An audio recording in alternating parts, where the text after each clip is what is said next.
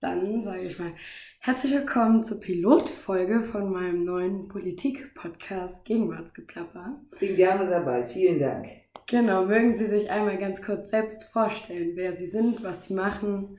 Ja, mein Name ist Marie-Agnes Strack-Zimmermann, bin Mitglied des Deutschen Bundestages seit äh, jetzt im dritten Jahr und äh, war vorher kommunalpolitisch oder bin 20 Jahre kommunalpolitisch tätig äh, und freue mich, dass wir am Montagmorgen ins Gespräch kommen. Genau, Montagmorgen, sehr früh, das wäre ja schon fast Schokolade zum Frühstück manier. Das ist nämlich der andere Podcast, den ich bisher gemacht habe. Ähm, ja, und ich dachte, ich befrage Sie mal ein bisschen nach Ihrem Lebensweg, denn ich war ja, also ich war ja schon mehrfach hier. Ja. Und äh, wir haben ja schon festgestellt, dass wir zum Beispiel das gleiche studiert haben. Ähm, mögen Sie einmal erzählen, wie so Ihr Lebensweg quasi war, also wo Sie angefangen haben, wo Sie herkommen. Ja, äh, mache ich gerne. Also äh, ich bin 61 Jahre alt, bin in Düsseldorf geboren, habe dort auch mein Abitur gemacht und habe dann in München an der Ludwig-Maximilians-Universität Publizistik, Politik und Germanistik studiert. Mhm. Habe da meinen Magister gemacht, Master gab es da nicht und habe im Anschluss dann auch in München promoviert so dass ich viele Jahre da war, was eine mega coole Zeit war. Mhm. Ähm, ich habe dann im Anschluss 20 Jahre für einen Verlag gearbeitet, den Jugendbuchverlag Tesloff, der sitzt in Nürnberg, ah. war da für den Vertrieb zuständig, also habe mich um Nordrhein-Westfalen gekümmert ähm, und ähm, wollte eigentlich mal Journalistin werden, habe während meines Studiums parallel immer äh, für Zeitungen geschrieben, habe auch beim Bayerischen Rundfunk ähm, mal mitgemacht und ähm, ja, wie das Leben so spielt. Ähm, ausgelöst, ich habe drei Kinder, eine Tochter und zwei Söhne. Die sind inzwischen zwischen 26 und 33 Jahre alt, also erwachsen. Äh, habe ich, das ist auch sehr klassisch, hm, mich in der Schule engagiert, im Kindergarten engagiert und so kam ich zur Kommunalpolitik. Okay. Und genau seit 20 Jahren habe ich irgendein Mandat, in Düsseldorf, in meiner Heimatstadt. Und äh, 2017 bin ich eben äh, in den Deutschen Bundestag gewählt worden. Und jetzt kandidieren Sie ja schon wieder in Düsseldorf, wenn ich das richtig gesehen habe. Ja, also schon wieder kann man nicht sagen, okay. sondern ich habe, wie gesagt, ich war fünf Jahre in der Bezirksvertretung. Mhm. Für die, die nicht aus Nordrhein-Westfalen kommen, jede Großstadt hat sozusagen runtergebrochen auf den Bezirk, äh, wo dann so 40, 50.000 Menschen leben eine, ein, einen kleinen Rat gewissermaßen und da war ich fünf Jahre von 99 bis 2004, bin anschließend in den Stadtrat gewählt worden, wo ich äh, viele Jahre Fraktionsvorsitzende war. Vielleicht am spannendsten, äh, ich war von 2008 bis 2014 erste Bürgermeisterin der Stadt. Das ist in Nordrhein-Westfalen die Stellvertreterin des Oberbürgermeisters. Mhm. Man muss sich vorstellen, der Oberbürgermeister ist der Chef der Verwaltung und repräsentiert die Stadt. Und der hat äh, auf Repräsentationsebene Stellvertreter, das in dem Fall war das die erste Bürgermeisterin, und in der Verwaltungssache äh, den Stadtdirektor. Nur mal so, das ist nämlich vom Bundesland zum Bundesland verschieden. Mhm. Ähm, so, und in diesem Jahr kandidiere ich zur Oberbürgermeisterin. Ich habe drei Oberbürgermeister begleitet, seit 99 bis jetzt. Die FDP hat immer die Mehrheit gestellt in Düsseldorf, hat also maßgeblich diese Stadt verändert und zwar positiv verändert. Und jetzt ist mal Zeit, äh, dass wir auch den Oberbürgermeister stellen und nicht immer nur auf Kosten anderer verzichten. Mhm. Und das machen wir und deswegen kandidiere ich jetzt dafür gewählt wird am 13. September. Und wir haben uns schon richtig warm gelaufen. Ja, dann drücke ich Ihnen auf jeden Fall die Daumen. Ich habe auch schon äh, auf Instagram gesehen, Sie haben eine ganz coole Aktion gemacht, wo Sie mit Leuten ähm, mitgefahren sind, richtig? Ja, also äh, wir haben eine Kampagne die trägt sich natürlich ein ganzes Jahr und wir haben ein großes Ärgernis in der Stadt. Mhm. Der derzeitige Oberbürgermeister Geisel hat ähm, im Zuge einer sogenannten äh, Verkehrswende äh, eine große Umweltspur eingeführt. Vielleicht muss man vorher sagen, dass wir in der Tat ein Verkehrsproblem haben. Wir alle Großstädte, wir haben schlichtweg zu viele Autos, die in die Stadt kommen. Mhm. Das sind circa 303.000 Einpendler, die kommen morgens rein und fahren abends wieder raus. Das ist natürlich ein echtes Thema. Äh, aber um den, die Menschen sozusagen aufs, auf die Straßenbahn oder auf den Bus zu bringen, muss man Angebote schaffen.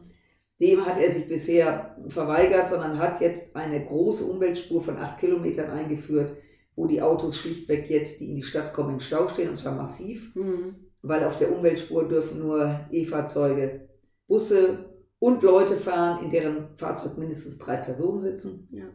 Also wirklich ein Stressfaktor für alle. Übrigens auch keine Umweltspur, weil die Mhm. Autos jetzt stehen und man muss jetzt kein Abitur gemacht haben. Autos, die stehen, tun nichts für die Umwelt. Naja, und ich habe mich angeboten als dritte Mitfahrerin. Ähm, und äh, das war eine Aktion, die ähm, war natürlich lustig, aber sie war auch sehr ernst, Ja. ähm, weil ich bin mitgefahren, ich kam mit den Leuten ins Gespräch, die konnten dann über die Umweltspur fahren, Hm. aber hat das System eben in Frage gestellt. Denn natürlich macht es Sinn, wenn Menschen zusammenfahren, wenn Gruppen sich zusammen, aber die kommen ja aus verschiedenen Richtungen kommen zum Teil eben auch aus Ecken, äh, wo leider kein Park-and-Ride-Platz ist. Auch das fehlt. Also lange Rede, kurzer Sinn. Ähm, es war eine Aktion, die auch darauf aufmerksam machen sollte, dass man Leute nicht aussperrt, sondern wenn man eine Verkehrswende will, dass man Leute mitnimmt. Nur Ja. zusammen geht das. Und insofern war das eine von vielen Aktionen, die wir da gemacht haben. Mhm. Genau. Und sie haben auch ein sehr, sehr cooles, wie nenne ich das, Logo. Ja, Ähm, ihr, ihr Antlitz quasi, ich finde das sehr, sehr cool. Und äh, da haben sie auch richtige Merchandise quasi, oder? Also, Ja, also für die, wir sind ja jetzt hier im Podcast, deswegen Genau. mich keiner, äh, aber ich habe nun mal, äh, sofern es eine Steigerung von weißem Haar gibt, habe ich das. Ähm, und ähm, es gibt Leute, die sagen, daran würde man mich immer erkennen. Äh, das ist ja schön. Also auf alle Fälle haben wir sozusagen ähm, aus meinem Namen und meiner Haarfarbe aus der Not eine Tugend gemacht. Hm. Das merken ja alle, dass ich einen sehr langen Namen habe. Vielleicht auch mal an der Stelle, mein Mädchenname war ganz anders. Der Name Strack-Zimmermann, den habe ich so wie er ist geheiratet. Und Ah, da ich okay. einen doppelten Vornamen hatte, Ja. das haben mir meine Eltern gegeben, in stillem Gedenken an meine Großmutter und meine Urgroßmutter, Ah. die beides übrigens ganz tolle Frauen waren. Die eine hieß Marie, die andere hieß Agnes. So ist mein Ja. Vorname zustande gekommen, sind ja immer schöne Geschichten. Und äh, mir hat meine Journalistin vor vielen Jahren, ach, vor 15 Jahren, war ich beim WDR und ähm, das war das erste Mal, dass ich äh, im Fernsehen war. Und da sagte mir eine Journalistin, die dort gearbeitet hat, also Frau Strack-Zimmermann, für eine politische Karriere ist ihr Name zu lang, die Haare zu weiß. Und da habe ich noch gedacht, was will die? Äh, ich heiße so, Punkt. Äh, und wegen einer Journalistin färbe ich auch nicht meine Haare. Äh, und daraus, aus dieser Not, in Anführungszeichen, haben wir die Tugend gemacht, nämlich den Slogan, die Haare zu weiß, der Name zu lang, das Mundwerk zu lose. Genau das Richtige für Düsseldorf. ja. Das trägt jetzt diese Kampagne, nämlich dieses Logo, wo man meinen Mund sieht und eben diese weißen Haare. Und damit kann man sehr viel machen. Mhm. Wir haben das Logo auch geschützt okay. ähm, äh, beim Marken- und Patentamt äh, und wir haben aus diesem langen Namen M-A-S-Z, also Marie-Agnes Strack-Zimmermann, das ist mein Kürzel, Mhm. äh, das haben wir da einfließen lassen. Alles klar, ja, ich finde das sehr cool. Ähm, ist ja auch nicht schlecht, wenn man selbst so, so einen markanten Look hat, quasi, dass man damit was machen kann. Der war ja aus Versehen, äh, ich bin ja nicht auf die Welt gekommen, habe mich gefreut, sehr früh weiße Haare Nee, zu bekommen. Natürlich nicht. Ja. Ähm, ich habe meinen Kindern schon gesagt, zieht euch warm an, das wird euch auch blühen. Denn auch meine Mutter, vor allem die Schwester meiner Mutter, war in meiner Erinnerung schon sehr früh ganz Mhm. weiß. Da war die Ende 30, da war das Mhm. schon. Ähm, äh, insofern, das weiß man ja gar nicht. Aber äh, wir haben, wie gesagt, aus der Situation das gemacht, weil ich eben nicht willens war, äh, jetzt plötzlich hier meine Haare schwarz zu färben. Nee. Nur, klar sieht man dann jünger aus, aber äh, wenn man, wenn man äh, so, wenn es so ist, ist es so. Eben. Kann ich auch immer nur alle motivieren, damit sehr locker umzugehen, sich den Stress nicht zu machen. Aber ich will ja jetzt den Friseuren und Haarfärbemitteln äh, nicht abschwören. Äh, naja, so ist das eben entstanden. Nee, ist ja auch nur authentisch. Ich meine, es muss ja jetzt nicht jeder alle zwei Wochen zum Friseur rennen, um sich da. Ja, es ist natürlich so, mich kennen die Leute nicht anders. Hm. Ich bin ja nicht morgens aufgewacht, hatte weiße Haare, aber bei mir fing das sehr früh an und deswegen Ja. kennen mich die Menschen nicht anders. Für ähm, Frauen, die sich sehr lange die Haare dunkel färben, was ich auch verstehen kann, Hm. äh, wenn die das plötzlich dann nicht mehr machen, dann sagen alle, oh Gott, ist die alt geworden, die hat Mhm. ganz graue Haare.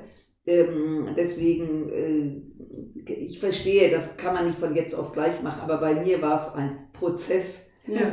den, den alle mitbegleitet haben und deswegen ist es nichts Neues. Ja, alles klar, okay.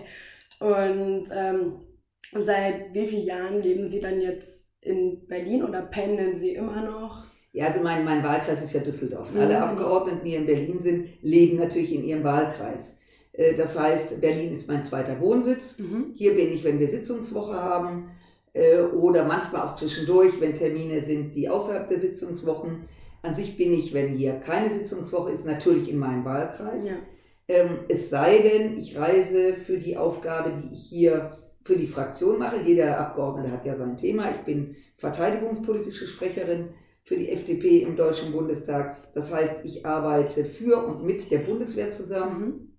Und es ist selbstverständlich, dass ich auch dort bin, wo die Bundeswehr ist. Das heißt, ich besuche viele Standorte in Deutschland und ich besuche auch die Standorte. Wir haben momentan rund dreieinhalbtausend Soldatinnen und Soldaten, die im Ausland ihren Dienst machen. Also wenn jetzt hier im Fernsehen wäre, ich habe hier eine Karte, da kann man die Einsatzgebiete der Bundeswehr sehen. Ah ja, stimmt. Und da äh, bemühe ich mich auch vor Ort zu sein, um eben mit den Soldatinnen und Soldaten vor Ort ins Gespräch zu kommen. mhm. Wir haben ja eine Armee, die ins Ausland geschickt wird, aber der Bundestag entscheidet.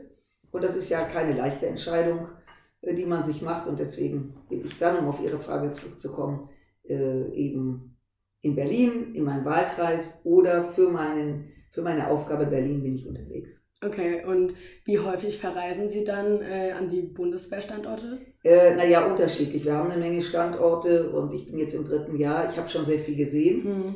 äh, aber es verändern sich auch Dinge vor Ort. Das heißt, ich reise dann weiter. Ähm, also man kann sagen, die Hälfte der Zeit bin ich in meinem Wahlkreis in Düsseldorf, die andere Hälfte bin ich in Berlin oder für mein Mandat unterwegs. Okay, alles klar. Haben Sie denn in Berlin irgendwelche Lieblingsorte, die Sie empfehlen können? Ach, äh, ähm, das ist eine, keine einfache Frage. Ich kenne Mhm. Berlin ganz gut, weil meine Großeltern hier lebten. Ah, okay. seinerzeit im Westen ähm, und äh, überhaupt ich Familie in Berlin habe, immer noch. Und insofern kannte ich die Stadt schon weit, bevor ich äh, ein Mandat errungen Mhm. habe. Ähm, in der Zeit, in der ich jetzt hier bin, habe ich im Grunde genommen überhaupt keine Zeit, äh, mich um äh, Party oder Location zu kümmern, Mhm. weil äh, wenn wir Sitzungswoche haben, bin ich komplett eingebunden in den parlamentarischen Betrieb. Ja. Das heißt von Montag bis Freitag Spätnachmittag, bevor ich dann wieder nach Hause fahre. Und insofern ist das soziale Leben, also abends mal Party machen oder Freunde treffen, sehr überschaubar. Hm. Aber äh, ich war neulich äh, sozusagen wieder im alten Westberlin, äh, also am, am Rande von Potsdam auf Berliner Seite und habe wieder festgestellt, wie schön das Gebiet ist an den Seen. Und äh, Berlin ist ja voll der Seen und Wasserstraßen. Also mal losgelöst von den Hotspots, wo man so hingeht, tolle Museen und so weiter, Hm. lohnt es sich wirklich auch Natur hier zu erleben, die hier schon sehr ausgeprägt ist. Aber Ihnen jetzt zu sagen, ich würde mal an die und die Stelle gehen, das sage ich allein schon deswegen nicht. Weil man sie Weil, äh, trifft. wenn man, das ist ja das Blöde auch mit WhatsApp und so, man kennt ja auch Urlaubsorte, wo man gerne ist. Hm. Wenn man das jedem kundtut, dann ist es eben nicht mehr schön. ja. Und deswegen, glaube ich, macht es Sinn, Berlin auch selbst zu erobern. Kommt auch ein bisschen drauf an, was man will und wie alt man ist und ob man Mhm. in einer Gruppe unterwegs ist. Aber es ist eine Stadt, wo man sich Wochen aufhalten kann ja. äh, und nicht doppelt machen muss. Ja, nee, also in Berlin wird es überhaupt nicht langweilig. Ähm, es gibt ja alles Mögliche. Man kann eben in die Natur. Was ich auch sehr schön finde, dass diese Stadt doch so grün ist, obwohl es so vielseitig ist Genau. und groß. Ja, ja, also es ist schon sehr schön und was ich, das ist extrem touristisch, aber Mhm. das ist deswegen nicht schlimm. Es ist sehr schön, mit dem Boot über die Spree zu fahren. Da gibt es ja kleine Touren, weitere Touren. Ich bin letztes Jahr mal die komplette Tour gefahren ähm, nach Rüdersdorf. Das ist ganz, das ist östlich von Berlin. Ah, okay. Äh, und da kann man fast drei Stunden hinfahren und wieder zurückfahren mit dem Boot. Das ist irre, weil man durch Schleusen kommt, man kommt Mhm. durch Gebiete, wo sehr, sehr schöne, ähm, ja, einfach, na, einfach Anmutungen sind, die, wenn man Lust darauf hat, kann man sich den ganzen Tag da tummeln. Also sehr, sehr schön. Also mal so einen Sonntag aussuchen, das zu machen, kann ich wärmstens empfehlen. Okay, na dann haben wir doch eine schöne Wenigstens Empfehlung. eine Sache, genau. Ja, das ist doch schon mal was. Genau. Ähm, weiß ich gar nicht, was ich als nächstes fragen wollen würde. Hätten Sie dann umgekehrt mal eine Frage an mich? Ähm, naja, ich habe schon eine Frage. Wir machen jetzt einen Podcast. Das ist ja Genau. auch ein neues Format. Ja. Das machen ja auch immer mehr Journalisten, die einen Podcast machen. Und interessanterweise ähm, kenne ich auch sehr viele Leute, die morgens gar keine Zeitung mehr lesen, sondern einen Podcast anmachen und sozusagen, während sie ihren Kaffee schlürfen oder die Zähne putzen oder sich gerade anziehen, äh, sozusagen schon mal zuhören, was andere zu sagen haben. Ich Mhm. finde das ein sehr spannendes ähm, Medium. Ich persönlich gehöre noch zu denen, die relativ viel lesen.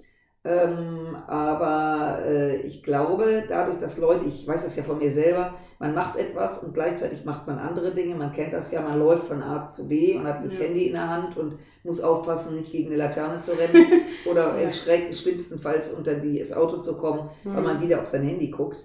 Äh, und dadurch, dass Leute gerne alles gleichzeitig machen, ist ein Podcast natürlich eine gute Methode, mal zuzuhören, ähm, ohne ähm, lesen zu müssen, ohne auf irgendeinen Punkt fixiert zu sein. Ja.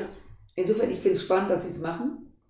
Ich bin gespannt, wer sich das jetzt anhört. Wir haben schließlich Montagmorgen 9.30 Uhr. Ja. Ist ja bekanntermaßen ein Moment, wo Leute immer sagen, äh, Montagmorgen. Mhm. Dabei äh, ist das auch ein bisschen so ein altes Bild vom Montagmorgen, denn ich kenne eine Menge Leute, die gar keine Politik machen, aber andere Berufe, für die es selbstverständlich ist, auch Samstag oder Sonntag zu arbeiten, dafür während der Woche frei zu haben. Mhm. Also dieses Modell Montag bis Freitag und am Wochenende die Füße hochzulegen, ist für viele ein Ideal, aber für viele überhaupt nicht die Realität. Jeder, der ein Dienstleister ist, ja. ähm, wenn Sie schauen, in den Kliniken, in Sicherheitsberufen, äh, die müssen ja auch haben, in Gastronomie. Also wenn wir Party machen, arbeiten ja andere.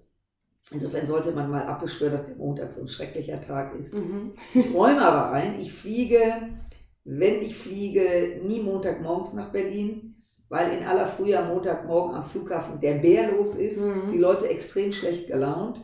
An der Sicherheit sind Schlangen, die wickeln sich einmal um den ähm, Counter, also äh, um entspannt anzureisen, ist der Sonntagabend sehr entspannter. Wir werden alle Tatort gucken, dann, äh, dann äh, hier anzureisen. Da kann man ja. fliegen. Ja, okay. ja, genau. Und äh, ja, ich finde Podcasts auch dadurch so gut eben, man kann sich so gut nebenbei berieseln lassen und nimmt trotzdem irgendwas mit. Und dann hätte ich auch noch eine andere Frage. Und zwar ähm, haben wir jetzt für ein Uni-Projekt die These aufgestellt, Radio ist tot, es lebe der Podcast. Ähm, hören Sie da noch Radio eigentlich? Ja, ja, ich glaube das übrigens nicht. Hm? Ich glaube, dass das Radio ein mega super äh, Medium ist. Ähm, ich verrate Ihnen ein Geheimnis. Ähm, ich war als Studentin, wie gesagt, ich habe in München studiert. Ja. Und man muss dazu sagen, ich gehöre schon zu den älteren Semestern. Das ist, als ich mit meinem Studium anfing, 1978, es nur die ARD und ZDF gab. Äh, das war der Beginn des privaten Fernsehens, Anfang der 80er, wo wir mhm. als äh, ähm, Studenten auch gekämpft haben dafür, dass neben dem öffentlichen Rechtlichen auch private Sender kamen. Und äh, in, in dieser Phase hätte ich für mein Leben gerne fürs Radio gearbeitet. Ja. Ich finde es deswegen so ein tolles Medium, weil das Fernsehen lenkt ja auch ab. Also wenn Sie ein Interview geben im Fernsehen und sehen irgendwie scheiße aus mhm. oder fühlen sich nicht wohl, die Reaktion auf, auf einen, einen Moment, wo Sie im Fernsehen sind, ist die erste, sah man gut aus. Ja.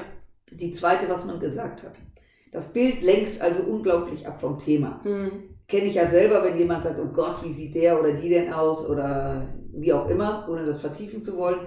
Das fällt im Radio weg. Sie hören mhm. die Stimme, dann haben Sie natürlich als Zuhörer Kopfkino, ja. weil Sie denken, Sie haben ein Bild von Moderatorin oder Moderator, wie sieht der oder die aus. Wenn Sie die übrigens dann mal live sehen, haben Sie ein völlig, denken Sie, ach, das ist die, ach, der ja. ist aber groß, die ist aber klein, weil man ein ganz anderes Bild im Kopf hat, wenn man nur die Stimme hört führt aber dazu, dass man zuhört. Mhm. Und zuzuhören, ohne abgelenkt zu werden vom Bild, äh, finde ich persönlich toll. Ich höre, im, wenn ich im Auto sitze, wenn ich in der U-Bahn oder S-Bahn sitze, habe ich Ohrknöpfe an, extrem gerne Radio. Mhm. Ich mag die Mischung aus Musik, aus aktuellem, ähm, aus Information und guter Musik, also diese Mischung. Äh, ich glaube nicht, dass der Post Podcast das Radio ablöst. Ich glaube, es spricht gar nicht zwingend, kann man darüber diskutieren, glaube ich aber nicht. Ich glaube, die Leute, die Podcast hören, sind nicht die klassischen Radiohörer, sondern es sind die, die, wie ich sagte, die morgens die Zeitung gelesen haben ähm, und sich äh, hingesetzt haben, Tasse Kaffee getrunken und ganz gezielt ihre Zeitung gelesen haben. Und die machen das ganz gerne. Aber dass das Radio tot ist, glaube ich nicht. Okay. Glaube ich nicht, hoffe ich auch nicht, ja. weil nach wie vor bewerbe ich mich hiermit ähm, als Radiomoderatorin. also, liebe Sender, alle, die es hört, äh, wenn äh, ihr jemand braucht, äh, es gibt ja auch ein Leben nach der Politik. Ich stehe immer bereit. Ich würde nichts lieber als eine eigene Sendung haben und da mal Gas geben. Alles klar, jetzt wissen wir Bescheid. Das geht raus an alle Sender. Ja. Bewerbung ist Genau, für die fertig. Zielgruppe ähm, 0 bis 100. Genau, genau. Äh, was hören Sie denn gerne für Musik? Das würde mich auch mal interessieren. Ach, ganz unterschiedlich. Ja. Also äh, da, es gibt für mich nichts, ähm, was ich jetzt nur höre. Ich gehöre ja, ich bin, äh, wie gesagt, 1958 geboren und meine heiße Musikzeit waren die 70er. Mhm. Ich bin also sozialisiert worden mit ähm, ja, den, den Stones und Jimi Hendrix und Janis Joplin. Ähm, das war die Musik, die wir gehört haben. Ja. Allein schon, um unsere Eltern und Familienangehörige zu ärgern, schön laut aufgedreht. Ähm, aber äh, ich muss sagen, mein Musikgeschmack äh, ist vielfältig. Ja. Ähm, und äh, ich könnte jetzt nicht nur sagen, ich gehe nur in eine Richtung. Aber es gibt so ein paar Sachen, die mich ein Leben lang be begleiten. Das ist Jess Rotal, ich weiß nicht, ob Ihnen das was sagt. Leider nicht. Ja, das ist eine Gruppe, die ähm, mega coole Musik gemacht hat. Ich habe diese Gruppen auch alle live gesehen, wenn die in die Stadt kamen. Habe ich mir das Geld zusammengekratzt und eine Karte gekauft, um dann stundenlang anzustehen, mhm. äh, um, da, um zumindest so weit vorne wie möglich zu sein. Ähm, äh, und da, wie gesagt, ich, ich habe auch Tina Turner äh, mehrfach live gesehen, wow. äh, die ja heute noch für viele also manche haben ja auch das Ganze überlebt, jahrzehntelang. Mhm.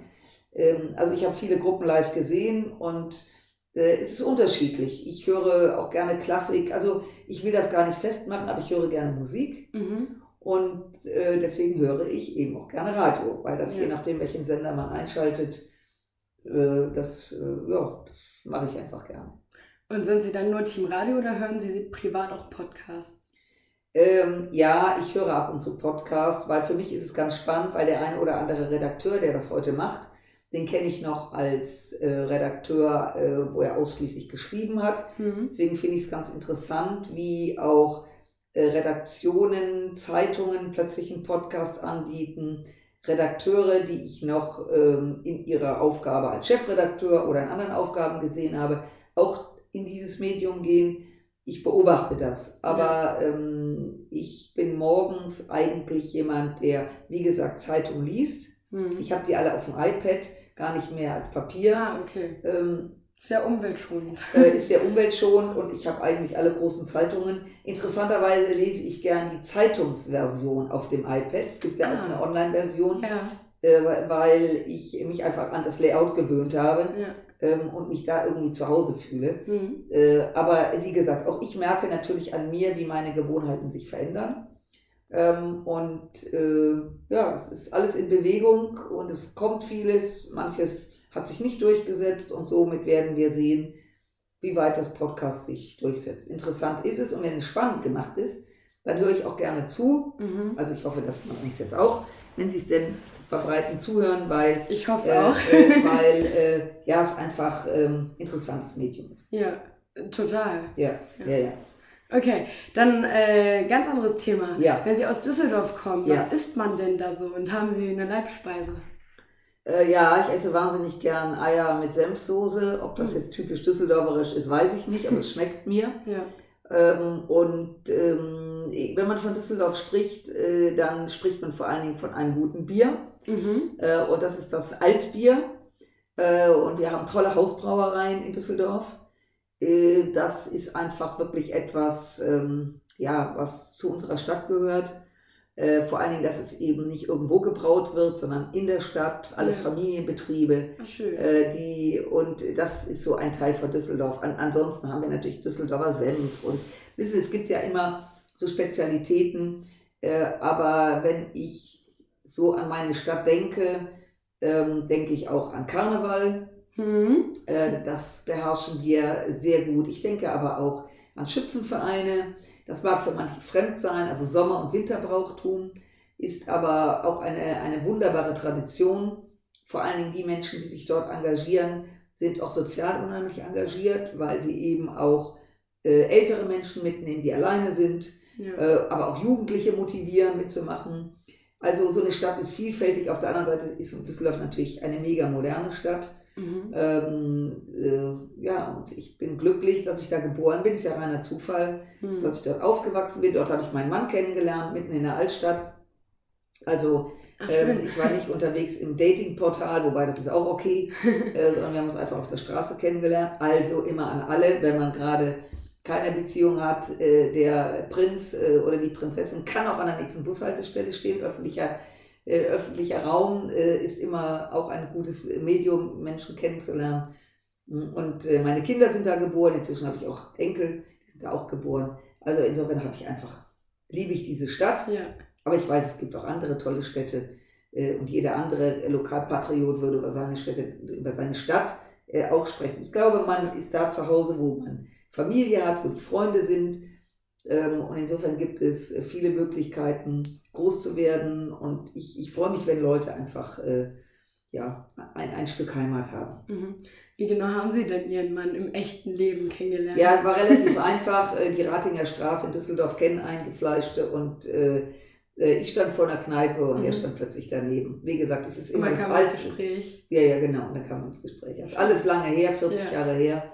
Äh, aber ähm, sehr, sehr, das ist ja immer in den Momenten, wo man, wo man äh, ja nicht dran denkt. Aber mhm. ich muss sagen, Düsseldorf Menschen kennenzulernen ist sehr einfach. Okay. Die Leute sind sehr, sehr äh, offen, äh, überhaupt Fremden gegenüber. Ähm, äh, ich muss sagen, 2015, als die ersten Flüchtlinge Deutschland erreichten, hat die Stadt einen fabelhaften Job gemacht. Mhm ähm, mit viel Ehrenamt, mit viel Engagement und sehr unprätentiös hat die Verwaltung, haben wir wirklich etwas aufgebaut, um uns sofort um Flüchtlinge zu kümmern und äh, offen, Fremden gegenüber. Ähm, die, wir haben sie willkommen geheißen und diese Kultur trägt die Stadt auch nach wie vor. Die trägt übrigens auch das Rheinland sehr. Mhm. Wenn Menschen nett sind, ist es egal, woher sie kommen ja. und sie sind herzlich willkommen. Und äh, das war auch in dem Moment, habe ich gemerkt, wie toll diese Stadt ist und wie toll diese rheinische Mentalität ist. Wenngleich ich das anderen natürlich nicht abspreche, aber bei uns war es einfach besonders cool, wie damit umgegangen wurde. Ja. ja, und Karneval ist da ein ganz großes Wort, ne? Ja, Karneval ist natürlich ein großes Wort. Ähm, das prägt diese Region ja auch. Mhm. Ähm, anstrengend am Karneval ist, man muss sich immer Gedanken machen, wie kostümiert man ist. Ich war am Samstag in einem Geschäft, wo man alles kaufen kann, was Karneval betrifft. Mhm. Ähm, ich kann Ihnen sagen, wenn man da sagt, ich will nur meine Kleinigkeit kaufen, Sie sind stundenlang da drin, weil Sie so viele Anregungen bekommen. Ja. Äh, dass, ähm, aber da muss man auch so ein bisschen geboren, also reingeboren sein. Ähm, ich weiß, dass manche Leute Karnevalisten für Gaga halten. Also es ist so ein bisschen, wenn man in so einem Umfeld aufwächst, geht das ja schon im Kindergarten los. Ich hm. sehe ja schon bei den Kleinstkindern Babys, die schon ihr erstes Kostüm anhaben, aussehen wie eine Maus oder ein kleiner Tiger. Oder eine Biene oder sowas, ja. Genau, und, und das, äh, das wirklich, das geht durch so ein Leben durch. Das fängt an, dass Kinder sozialisiert werden in so einem Umfeld. Mhm. Im Kindergarten wird das gemacht, in der Schule. Und dann, und wenn man diesen Virus einmal hat, hat man ihn. Und wenn man ihn nicht hat, dann fliehen die Leute auch, was ich verstehen ja. kann. Die dann sagen, ich nutze die paar Tage und fahre weg ähm, oder fahre nach Norddeutschland. Äh, in diesem Jahr ist ja in Hamburg, wird ja, wird ja gewählt, die, ah. die einzige Landtagswahl in Hamburg diesem Jahr ist am Karnevalssonntag. Oh, okay. Was ja für den Rheinländer, äh, fragt man sich, wie kann man auch ein, an einem solchen Sonntag wählen.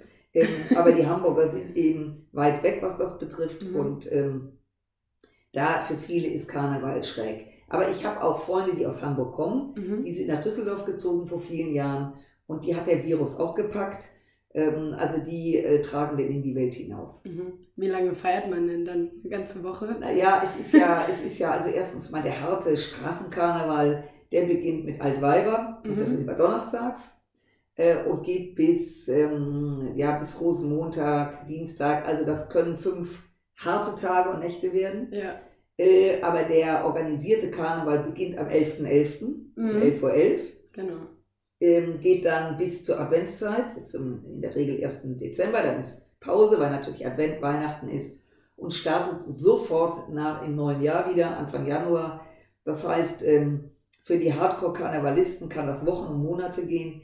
Der eigentliche Straßenkarneval, aber wie gesagt, ist eine Woche. Mhm. Und im Vorfeld gibt es aber auch tolle Karnevalssitzungen, tolle Events. Äh, ich war jetzt gerade am Samstag, wir haben in Düsseldorf unter anderem, wir haben ja sehr viele Karnevalsvereine, unter anderem den KG Regenbogen. Mhm. Das ist ein sehr schriller, schräger Verein, wo wir am Samstag wieder eine mega, mega Party hatten.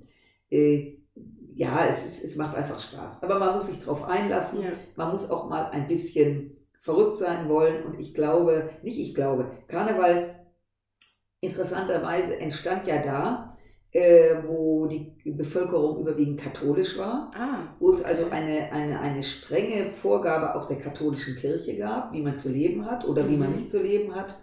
Und Karneval ist ja, das haben sie auch in Italien, in, in Spanien, also in Regionen, wo eben die Kirche eine große moralische Instanz war, war ja Karneval die Art, sich auch ein paar Tage davon zu lösen. Mhm. Ähm, und ähm, ich glaube, das, das ist eigentlich, das verbirgt sich dahinter und das ist auch heute noch, die Leute verkleiden sich. Das heißt, sie wollen auch mal anders aussehen, als sie im Alltag sind. Plötzlich ja. darf man aussehen wie Teufel oder Hexe oder, oder darf sich mal ganz schön machen, was auch immer. Äh, und das hat alles etwas damit zu tun, mal ein paar Tage rauszukommen, auch aus diesem sehr strengen Leben, was es damals gab, und ähm, ja, eben Gas zu geben. Hm. Und am Aschermittwoch ist bekanntermaßen alles vorbei, bevor die Fastenzeit beginnt. Äh, und ähm, ja, so, so ist es eben. Also es ist äh, geprägt aus dieser, aus dieser Religiosität heraus und hat sich dann natürlich über Jahrzehnte verselbstständigt, auch als ein großes Event für Menschen, die zum Beispiel nach Düsseldorf kommen, um am Rosenmontag dabei zu sein. Mhm. Wir haben ja einen mega Rosenmontagsumzug, wo eine Million Menschen auf der Straße stehen. Wow. Wir haben Mottowagen von dem grandiosen Künstler Jacques Tilly hergestellt, mhm. die sehr politisch sind, sehr böse sind auch, also auch Anklagen, also auch Politik, Kirche, soziale Dinge wirklich ähm, auch anprangern das ist großartig, weil das gehört eben auch zu Karneval dazu, politisch zu sein. Ja. Äh, und das, äh, da haben wir mit Jack Tilly einen Volltreffer. Ähm, also ich empfehle Rosenmontag, Fernseh einschalten, WDR. Er sendet den Rosenmontagsumzug, ähm, alternativ aus Düsseldorf-Köln. Er switcht immer hin und her. Mhm. Und äh, da kann man eben in Düsseldorf vor allen Dingen super Mottowagen sehen und sehen, dass Karneval so politisch ist, dass diese Wagen, die Jacques Tilly herstellt, wirklich weltweit auch in die Fernsehen kommen, weil er legt sich auch an mit Diktatoren, er legt sich an ähm, ja, mit, mit, mit, mit äh, auch politischen Mächten, die für Krieg sorgen auf dieser, in dieser Welt und äh, das äh, nimmt eben wirklich Fahrt auf. Ein Wagen äh, hat sich mit dem Brexit, Brexit beschäftigt ah, ja. und dem haben die Brexit-Gegner äh, Jacques Tilly abgenommen und haben ihn bei einer Demonstration der, der Pro-Europäer in mhm. London ähm, dort auch übernommen. Also solche Wagen nehmen auch manchmal Fahrt auf in anderen Städten, die eben Jacques Tilly bitten, den Wagen zu nutzen für andere Auftritte. Also man sieht, ja, ja das war jetzt der Werbeblock, meine Damen und Herren, kommen Sie zu uns in die Stadt und Sie werden Freude haben, aber wir haben eben auch einen Anspruch an Karneval. Ja. Macht Spaß. Schön, habe ich richtig was gelernt, weil ich kenne mich gar nicht so gut aus mit der Karnevalskultur. Ich komme aus Südniedersachsen, man hat es gefeiert, aber nicht so groß. Ja, ja. ja.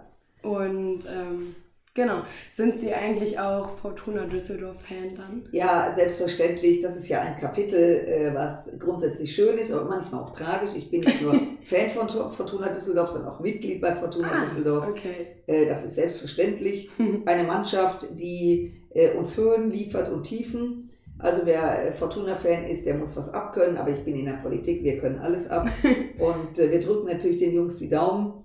Manchmal ist der Lauf besser, manchmal schlechter. Ähm, er könnte momentan besser sein, aber die Fans stehen zu Fortuna. Ja. Äh, und natürlich, wenn ich irgendwie kann, bin ich bei den Spielen dabei, also bei den Heimspielen. Mhm. Ähm, das klappt nicht immer, aber mein Herz schlägt natürlich für Fortuna 95, also 1895 gegründet. Wow, äh, und ähm, äh, ja, es ist ein cooler Verein und es gehört zur Stadt Düsseldorf dazu.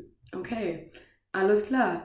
Dann wäre es das von meiner Seite mit den Fragen. Ähm, wenn Sie noch letzte Worte zu Nein, sagen ich, äh, äh, ich finde es toll, dass Sie das machen. Äh, ich finde es toll, dass wir ins Gespräch kommen, auch locker vom Hocker. Ja. Äh, ich freue mich, wenn Sie Leute haben, die vielleicht auch darauf reagieren. Ähm, ich mag diese Interaktion, ich mag, wenn Leute mit mir ins Gespräch kommen. Ähm, auch wenn sie, bei mir ist das immer so, man findet mich toll oder man findet mich zum Kotzen. Mhm. Mit beiden komme ich gerne ins Gespräch.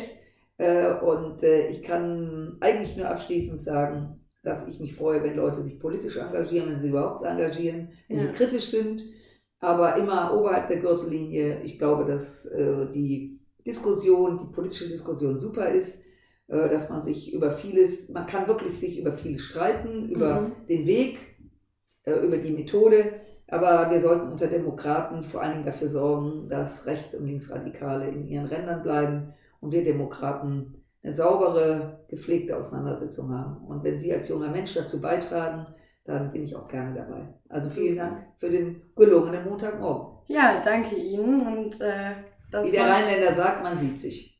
Genau, man sieht sich. Tschüss. Tschüss.